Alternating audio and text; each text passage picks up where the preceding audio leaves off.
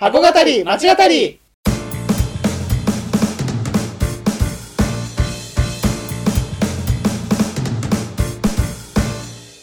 箱語り町語りは現役百貨店マンと元百貨店マンが商業施設すなわち箱についてあれやこれやと語り合って魅力の再発見をしていく番組です。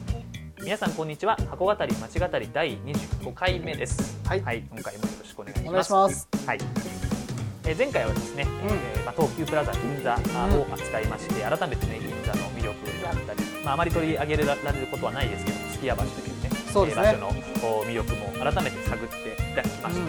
えーということなんですが今回第25回目はですねどこの商業施設をやっていきましょうか発表お願いします。はい、はい今回は、えー横浜にありますはい、そごう横浜店を取り上げたいと思います、はい、東京を飛び出しましてね。ついにそうですね、はい。ついに、はい、別にあの東京縛りの番組ではないので、えーまあ、今回は神奈川県にあります、えー、総合横浜店をやっていきたいと思います、はい。それでは箱語り間違いスタートです。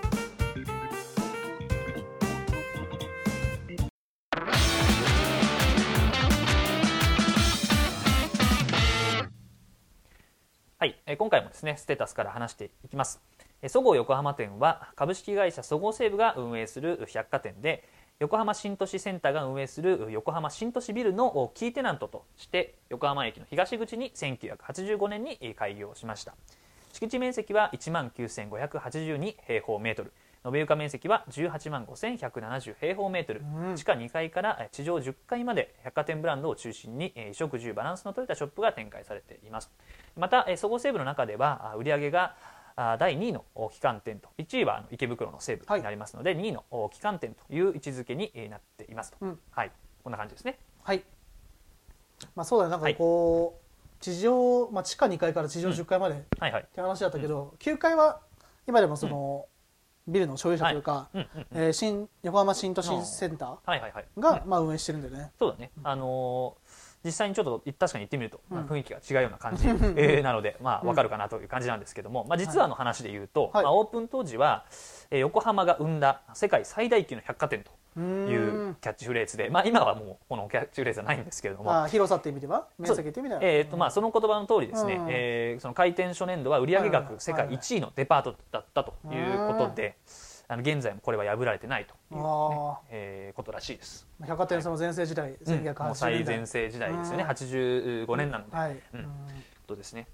まあ、そんなですね、はい。えーそごう横浜店を今回はやっていきたいと思うんですが、うん。えーまあ、横浜はいろいろとおこの東口だけでなく、はい。西口には高島屋さんであったりとか、えーまあ、ジョイナスとかですね、うん。えー最近ではニューマンという施設ができてきていたりみなとみらいとか中華街のようにですねいろいろこう語る場所が多い、えーまあ、街なので、うん。えー今回は、まあ、このそごう横浜がある東口ですね。横浜駅のまあ東口を中心に話をしていきたいなというふうに思っています。うん。まあ、あの我々ねあの実際にこの間、あの行ってきましたまあ、緊急事態宣言も明けて、はいえー行ってきたんですけれども、は実際あの、まあ、改めて行ってうん。どうでしたか、まあ、何回もね行ってる場所だと思うんですけれどもどうでした？か？ね。うん。まあ、改めてその、はい。結構そのなんで我々はね今回横浜のうん。ちゃん。と歴史から遡ろうという結ことで、構見ましたね2人で。はい。はい。えー横浜市のその都市発展記念館っていうところから、はいはい。まあ、これあの日本大通りはい。の、まあ、駅にあるんですけれども、駅地下にあるんですけれども、まあ、そこから、えー、遡って、はい。なかなかいい施設でえーね。ね元はい。町周辺とか伊勢崎に行ったりとうんか、うんうん。で、まあ、駅横浜駅までこう来たりとかそういうふうに、はい。まあ、横浜全体をね結構遡って、まあ、見てきてはいるんですけれどもね。やっぱりこう横浜のそのなんだろうねや役割というか、うん。っていうのはなんかこう非常に歴史を見ると非常にわかるというか、うんうん。あのーうん。古地図をね、そうですね。もじっくりね 見させていただいて、あのネットにもね、あの、うん載ってるので、うん。あの皆さん誰誰でも見れるんですけれども、実際にそのえっ、とまあ博物館に、ねうん。行くと。あの実物というかね、うん。あのありまして大きいサイズがちゃんとありまして、あれをねこう食い入るように、えーと見て、まあ、改めてあの辺がねやっぱりそのうん。開発された場所なんだなと、埋め立てされてねうん。もともとまあうほぼ海で。吉田新店ですね。ですねっていうところで、はいはいえーもうがっつり埋め立てされたんだっていうのがね、分かるようなあの地図になってるのでねぜひそこは見ていただきたいなと思うんですが、まあ、なんかそういった意味では、うん。そのあそこの場所まあもちろんその埋め立てはしてるんだろうなって思ってたけどね。横浜のその名前の由来が改めてこう、はいね、うん。えー見てみると、うんうん。こう面白いというか地形がね、なんかこうありえないぐらいこう横に広がっている浜、だったからまあ横浜。そうそうそうそう。ん。や文字通りで別に何の不思議もないんだけど ただだ 改めてあの地図を見るとね、はい。うん結構そのもうずっと山下公園とか今の言うはい。あたりからずっとその元町のね、やあの山手の方からずっとそれがうんうん。こう東西に伸びているうんっていうのがこう不思議な感覚で。うんでなんかこうやっぱ改めて歴史から振り返るって大事だなっていうのはなんかこううん。思ったよね今回。そうだね、うんでまあみなとみらいの方とかはね、うん。やっぱりそういうふうに歴史がちゃんと残っていて、えーいると思うんですけどね、うん。まあ、今もねこう栄えてますし、まあ、うん。実際この東口の方はい。をちょっとまあ、えー、遡って、うん。えー行きたいなと思うんですけれども、はい。はい。まあ、その中でこのじゃあその歴史というか、はい。この東口、うん。まあ、横浜駅という、うん。まあ、一応名前に関して言うと、うん。こう江戸時代以降から、いろいろこう天変地異とか外的にこうさらされてきた、うん。まあなんかこのエリアなのかなっていうのはまあこう歴史を紐解くと、まあ思ってまして、うん、まあ、例えば、はい。そのペリーが来航して黒船、ペリさんね。はい、まあ、来航しました、はい。あのまあ、そこでそのね開港しなさいってことの 話にあのして、あの日本語で来てるんですか？そう日本語かもしれないですよね。わかんないですけど、はい。あの、は宿場町、うんその港が近かった宿場町、神奈川宿うん。の近くうんに、まず横浜っていう、まあ少しこう、なんて言うんだろう、ね、こう遠ざける形で、はい。近いんだけど遠ざける形でなる、ほどね。こう、まあ居住エリアというか、はい。あの違い保険というか、そういうね、外国人をちょっととどめるような場所なるほどね。を作ったりとか、まあやっぱりちょっとこう、なんだろう。んね村村人とか普通の人たちが住んでるところにいられるとちょっと怖かったみたいなのがやっぱそうね。だったのかな、はい。で、まあ、ただそそこも、まあ、いた人は結構動かしたりとかしたらしいんだけあどーそれでもね、はい少しばかりはいたけど、まあ、そんな中で、あのーまあ、ただやっぱりそう貿易港として、まあ、港を開くとやっぱりそこに物とかうん。集まってくるから、そうだね。あのーやっぱり輸送手段は必要だなってことになっていわゆるその皆さんがもう多分、ね、ご存知の人も多いと思うけど新橋とその横浜うん。を結ぶ鉄道、日本初の鉄道が、まあ、開通する。なるほど。ってことになってこれがまあ桜木町。今でいう桜木町。あの場所にある横浜駅、1875年にその初代横浜駅。なるほど。今の桜木町。場所じゃないということですね、うん。今の横浜駅の場所じゃないと。桜木町駅うん。の今の場所に横浜駅という名前でうん。横浜ステーションかな？はいはいはい。はいという名前で。厳密に言うとね。そう、え。まあできたりとか、うん。まあしていくんですけれども、うんうん。まあ、そのまたこれでこう横浜駅にこう横浜の港にこう寄っていたところから、うん。うん。その今度はもう日本もそのなんて言うんでしょう、まあ、明治はいになって近代化っていういわゆる近代化をしていって、あの鉄道輸送がどんどんこう全国網に鉄道網をこう張り巡らすようになった時に、うん。あそこの場所、まあ、うん。今でもなんとなくこう皆さんねお分かりだと思うんですけど、はい。横浜駅からみなとみらい線とか JR でちょっとこうん。う、ねね、根岸線でしたっけ？うん。はいねでこうちょっとちょろんとこうね、うん。えーなんていうの東海道線とは別のルートで、あのなってると思うんですけどすね。まあ、少しだからそう要するにその便が悪かったんですよね、うん。ちょっとこう一本行かなきゃいけない、なるほど。まあ、それはそういうこともあって、うん。その場所を変えると、うん。うん、高島町今でいう高島町駅。はい。のところに第2代横浜駅。第二代。1915年にできたりとか、うん。これも今の場所とはちょっと違いますか？違うんですね、若干ちょっと近づいてますけど。なるほどね。どっちかっていうと今でいうとそのう海の方とか海の寄りかな、うん。今でよりも、うんその桜木町駅と今の横浜駅の間ぐらい,、か、間ぐらい。のうんイメージです、はい。で、まあ、そんな中で、まあ、せ関東大震災とかが起こって、これ結構ね、その我々この箱だったり町語りの中で、はい。関東大震災散々話してえきましたけど、実は一番被害があったのがうん。横浜、そうだね。震ね。源に近かった。うん。みたいで、うんうん、あまりそこには触れてこなかったしそうですね。うん。ん。あまりし、ね、知らない人も多いかもしれないですよね本当にその外国人居住地も含めて、もう焼け野原になってしまって、うだね。でまあ写写真もねあったもんね。ありましたね。うん。まあその後に、うん。1928年に、うん。えー今の場所。うん。ついに3代目としてはい。になった時に今の場所に、えー横浜駅うん。が、まあ、できます。はい。でこれがなんかちょっと我々が写真見た感じだとはい。分かりにくかったんだけど、うん。当時としては東洋一うん。の、えあーーまあ、駅だとね。なんか言われてたみたいなんですけど、まあそういった中でその、この場所についにまあ、え1回2回とお引っ越しをしながら横浜駅ができましたと、うん。でまあなんでこの場所だったのかっていうところを少し触れると、うん。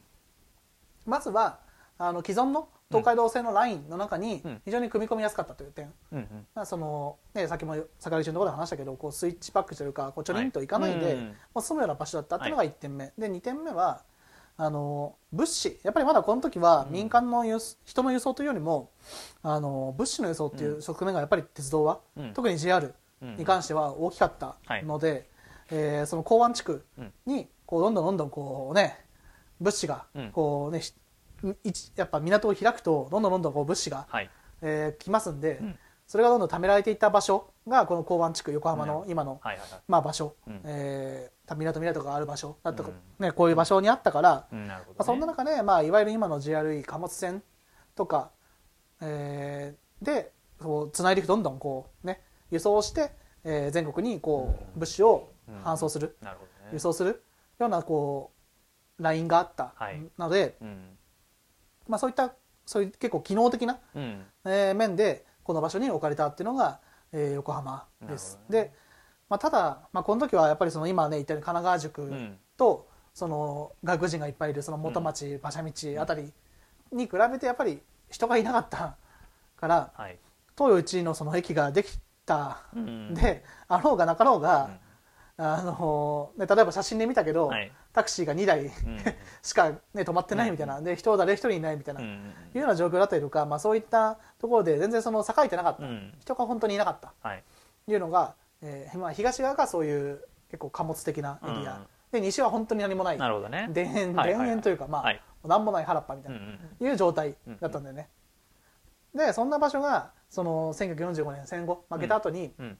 敗戦後にうんその GHK に接収された接収されて、うん。まあ、なんか石油コンビナートとか、まあ、そういうまあいわゆる本当にもうだからやっぱり土地がうん。いっぱい必要な あの場所として活用されていて、でここでもまたちょっと開発が遅れちゃったんだよねなるほど。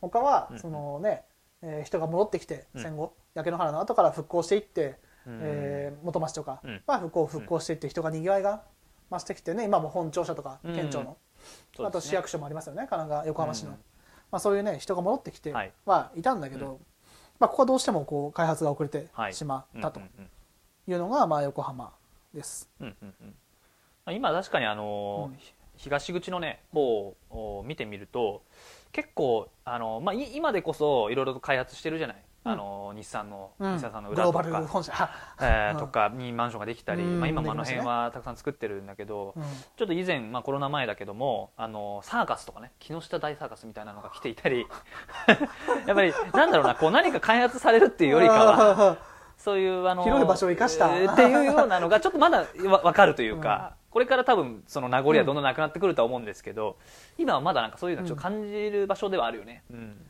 まあね、これからまあ少し話すけど、はい。あの高速ね1号線、国道1号線とか高速道路があったりとか、うん。あとねまだ貨物船のねラインがね、私たちも屋上から見ましたけど、そこの屋上から、だね。はい。あの走ったりとかしてやっぱりどうしてもそういうね、ううんん機能的な部分がすごい大きいのかなっていうのは、うん。今もまだ見て取れる、なるほどね。けれども当時はもよりうんうん。そういう形だったんだと、はいでそんな中で、うん。まずその何もなかった西口に、うん。えー、1956年うん。に高島屋がさんができたりとか。うん。そうかそれはそのですね。はい。石油のその、ね、輸送所ああなるほど。の、まあ、跡地はい。にまあできたりとかするんだけど、とか、はい。えーでこの高島ストアが、えーあともあれか。横浜名品街通りっていううん。ダイヤモンド地下街になって、あー。ジョイナスになってるようなはいはい。